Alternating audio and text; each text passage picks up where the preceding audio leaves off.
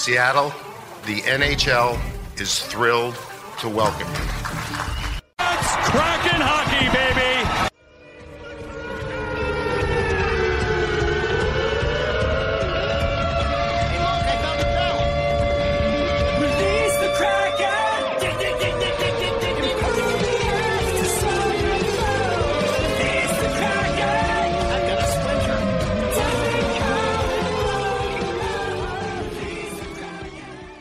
Release the Kraken! Estamos de volta para falar sobre o jogo 1, 2 e 3 da série contra o Dallas Stars.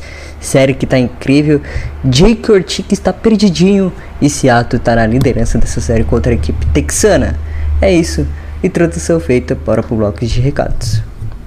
Bloco de recados aqui começando, lembrando que o Dips of the Kraken faz parte da rede FN Nerd que está nesse mês fazendo promoções na loja esporteamerica.com.br de produtos de NFL, MLB, NHL e NBA. Corra lá, tem todos os produtos para você acompanhar seu time mais de perto, é, com, com a camiseta do seu time e acompanhar mais divertidamente seu time com produtos, com chaveiros, com camisetas, com bonés até do seu time queridinho das quatro ligas principais dos esportes dos Estados Unidos.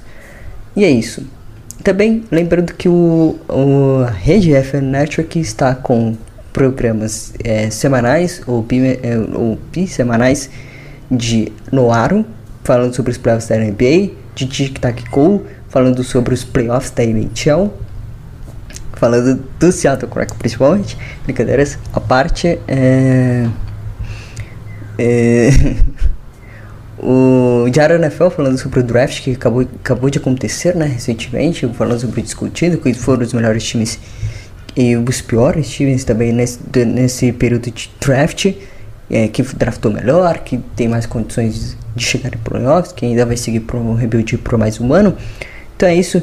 E para falar sobre também de MLB com Rebatida Podcast, que tem programas bissemanais, dois programas por semana para falar sobre a Liga de Beisebol dos Estados Unidos, que está no começo de maio, iniciando o período de maio de alguns jogos, times melhorando, times piorando, times com boas campanhas, times aproveitando, é, aproveitando e, e já ganhando gordura já neste começo de mês. Então é isso. Agora sim, vamos para o programa. Começando falando sobre o jogo 1, um jogo maluco, jogo maluco do Seattle Kraken contra o Dallas Stars. O Dallas Stars abriu o placar com o Joey Polvoski. O Seattle Kraken empatou. O Joey Polvoski fez mais um. O Seattle Kraken fez mais três. Virou para 4 a 2 Depois foi cozinhando, foi cozinhando, foi cozinhando. Joey Polvoski fez mais um. Fez mais dois. Fez quatro gols no jogo.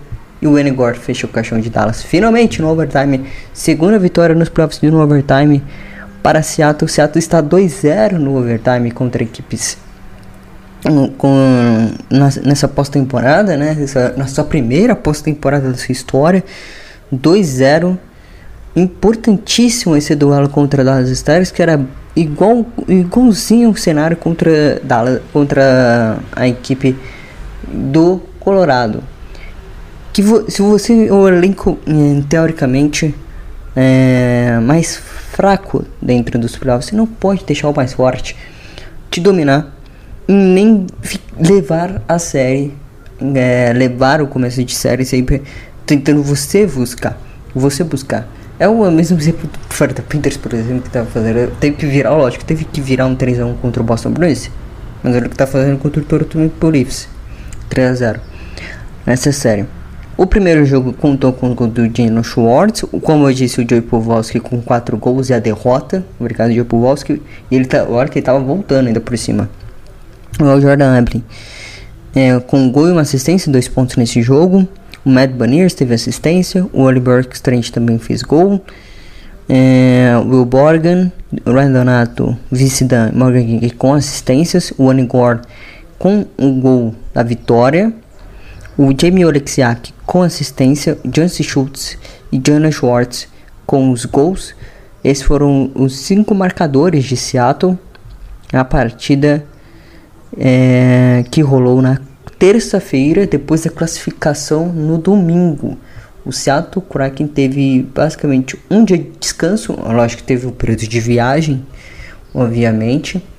Além do período de viagem, ter que jogar depois de um dia quase sem descanso.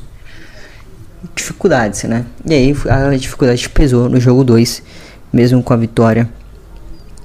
O, o Seattle Kraken não bateu a equipe do, do Dallas Stars no jogo 2, com gols de Jordan Abley e com gol do Ty Cartier, Ty Cartier como seu segundo gol na pós-temporada da NHL, seu segundo gol na NHL também.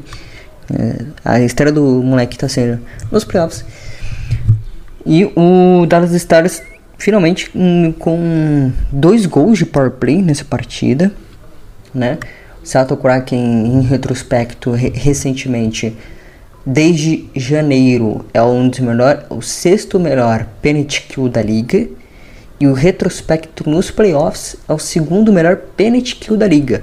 O Dallas Stars está tendo dificuldades, que é um do, é o segundo melhor é, power play, só pede só pro a aberração chamada Edmund Warriors que está com 50% de aproveitamento no power play, né? O, o Dallas Stars com 28% de aproveitamento é o segundo melhor power play da liga, é, dentro dos playoffs na realidade, né? entre os normais, entre os power plays normais, é o, é o melhor. Porque o do Edmont Wallace não é. não é sobre. não, não é humano, é sobrenatural aqui, ó. É impressionante. É 50%, 51% de aproveitamento dentro da pós-temporada nesse momento do Edmund Wallace. É inacreditável. E teve dois gols de power play nessa partida contra a equipe, contra a equipe de Seattle com certeza mudou o jogo. Seattle até teve condições de no terceiro período empatar o jogo, teve uma teve puck na trave, teve defesa do Jake Ortiga, mas lógico, o Epitretico matou a partida de vez. É, Seattle saindo com a derrota lá de Dallas e com a série empatada, mas o Pepper tinha feito que era roubar pelo menos um ice advantage do time texano e acabou conseguindo. E na noite ontem, estamos gravando isso na segunda-feira, na noite de ontem o duelo contra a equipe do Dallas Stars. 7 a 2. Que vitória. 5 gols é, em um só período, no segundo período principalmente. O, Seattle Kraken no final do primeiro já estava merecendo o gol, já era mais um pouco melhor né, é, do, do que o Dallas.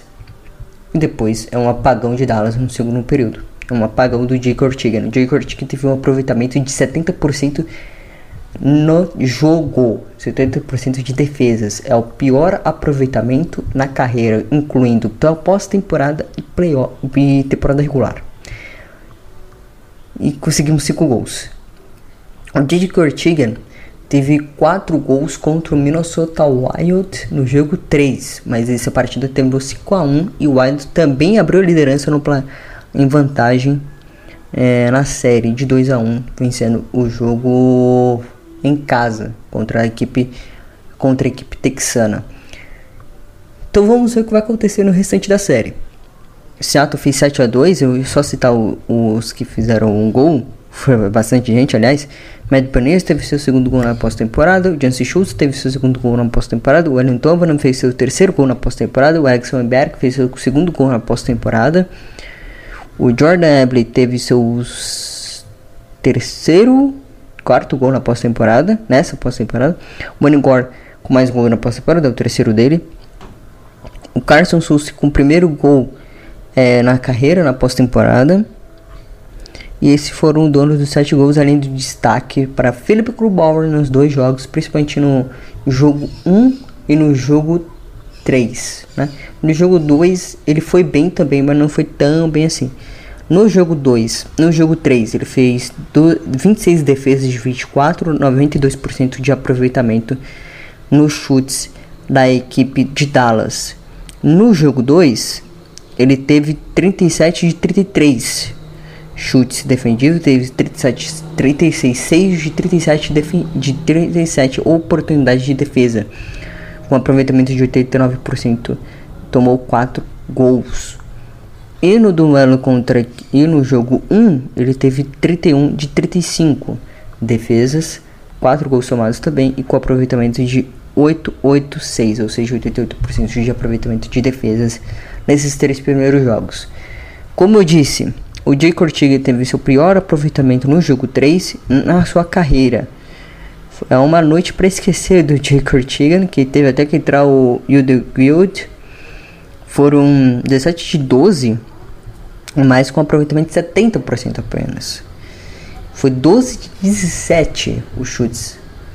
12 de 17. 12 de 17. 12. Porque ele já jogou dois períodos, né? Tem que considerar isso também. Ele jogou dois períodos, mas tomou cinco gols.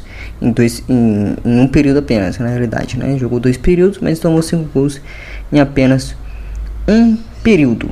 Seattle vence, abre 2-1 a série pela primeira vez na história, abre 2-1 a série, lembrando que contra Colorado não abriu 2-1, tomou 2-1, é, venceu o jogo 4, virou a série para 3-2, perdeu o jogo 6 e ganhou o jogo 7. Foi 4-3 aquela série. Agora abre pela primeira vez um 2x1.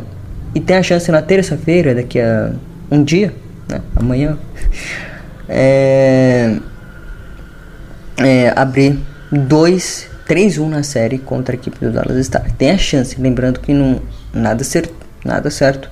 Dallas ainda pode se recuperar nessa série. E olha como descanso é importante. Eu tinha dito no, no Twitter que esse time não está 100% fisicamente. Jogando dia sim, dia não, não dá, não dá certo.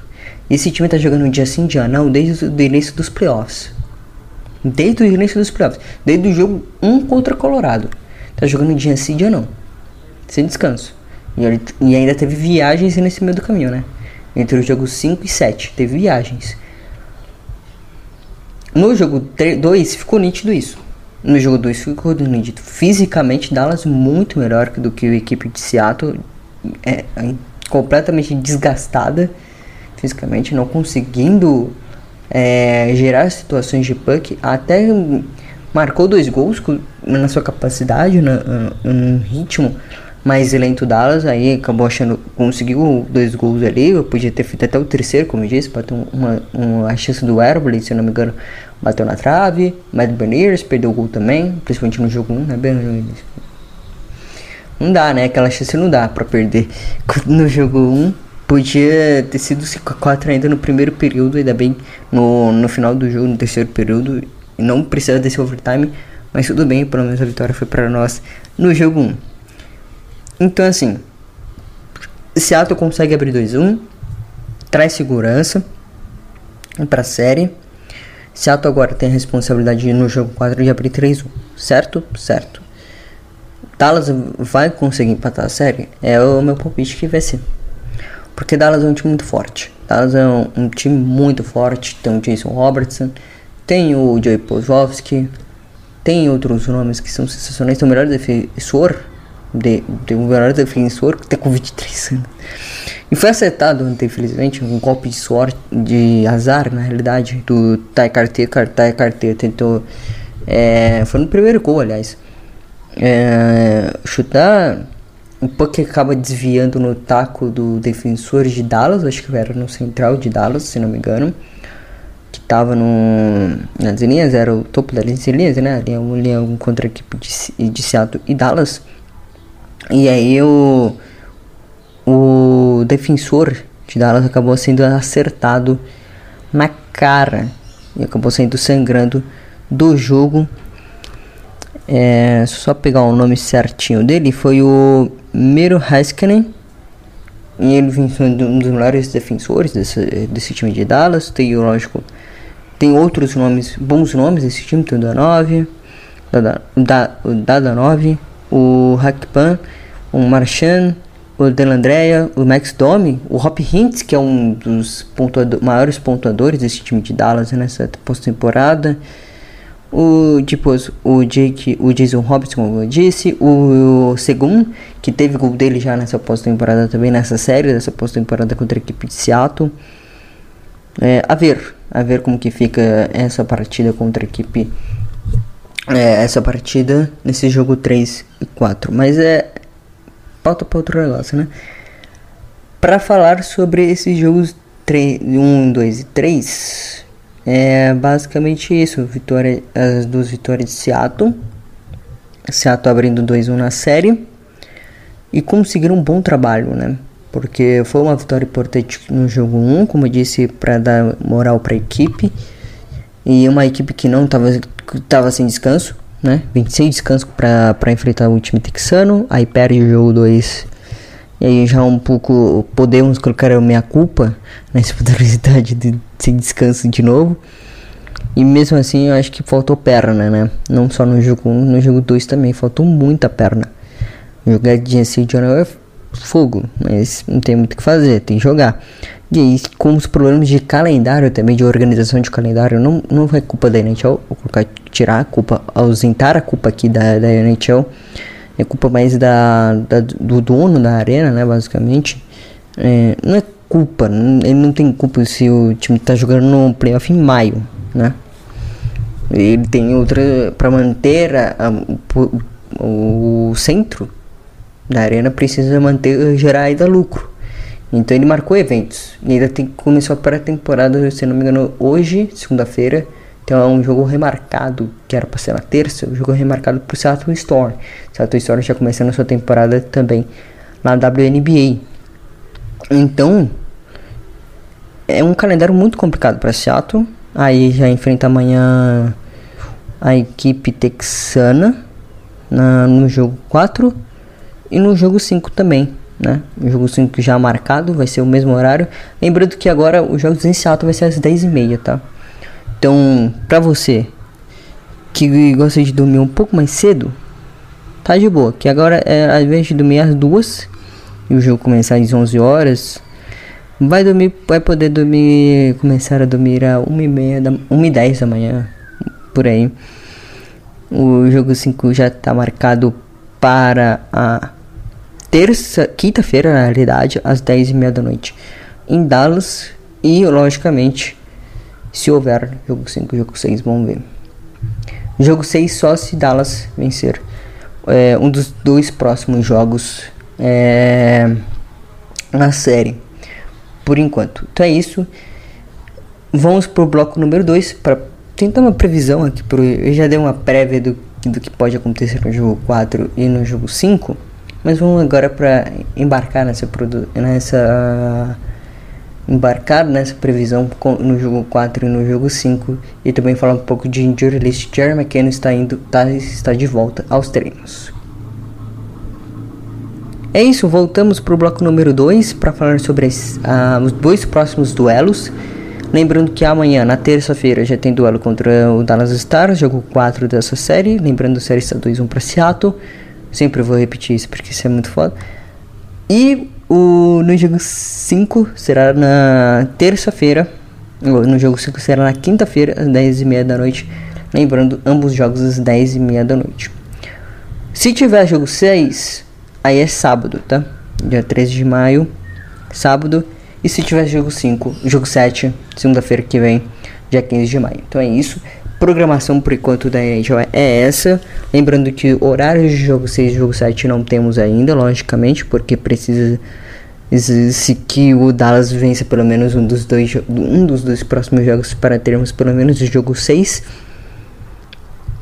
E falando em jogo 6, vamos falar sobre o jogo 4 e o jogo 5 que serão nessa semana ainda. O jogo 4 é muito importante para Dallas, porque agora Dallas joga meio que a vida ou a morte, porque é uma situação meio que Seattle, né? Na, na série passada contra Colorado, tava 2-1, precisava vencer o jogo 4 porque era importantíssimo, porque se Colorado abrisse 3-1 poderia é, iria jogar o jogo 5 vida ou morte no Colorado e o Colorado com certeza ia matar a série, né?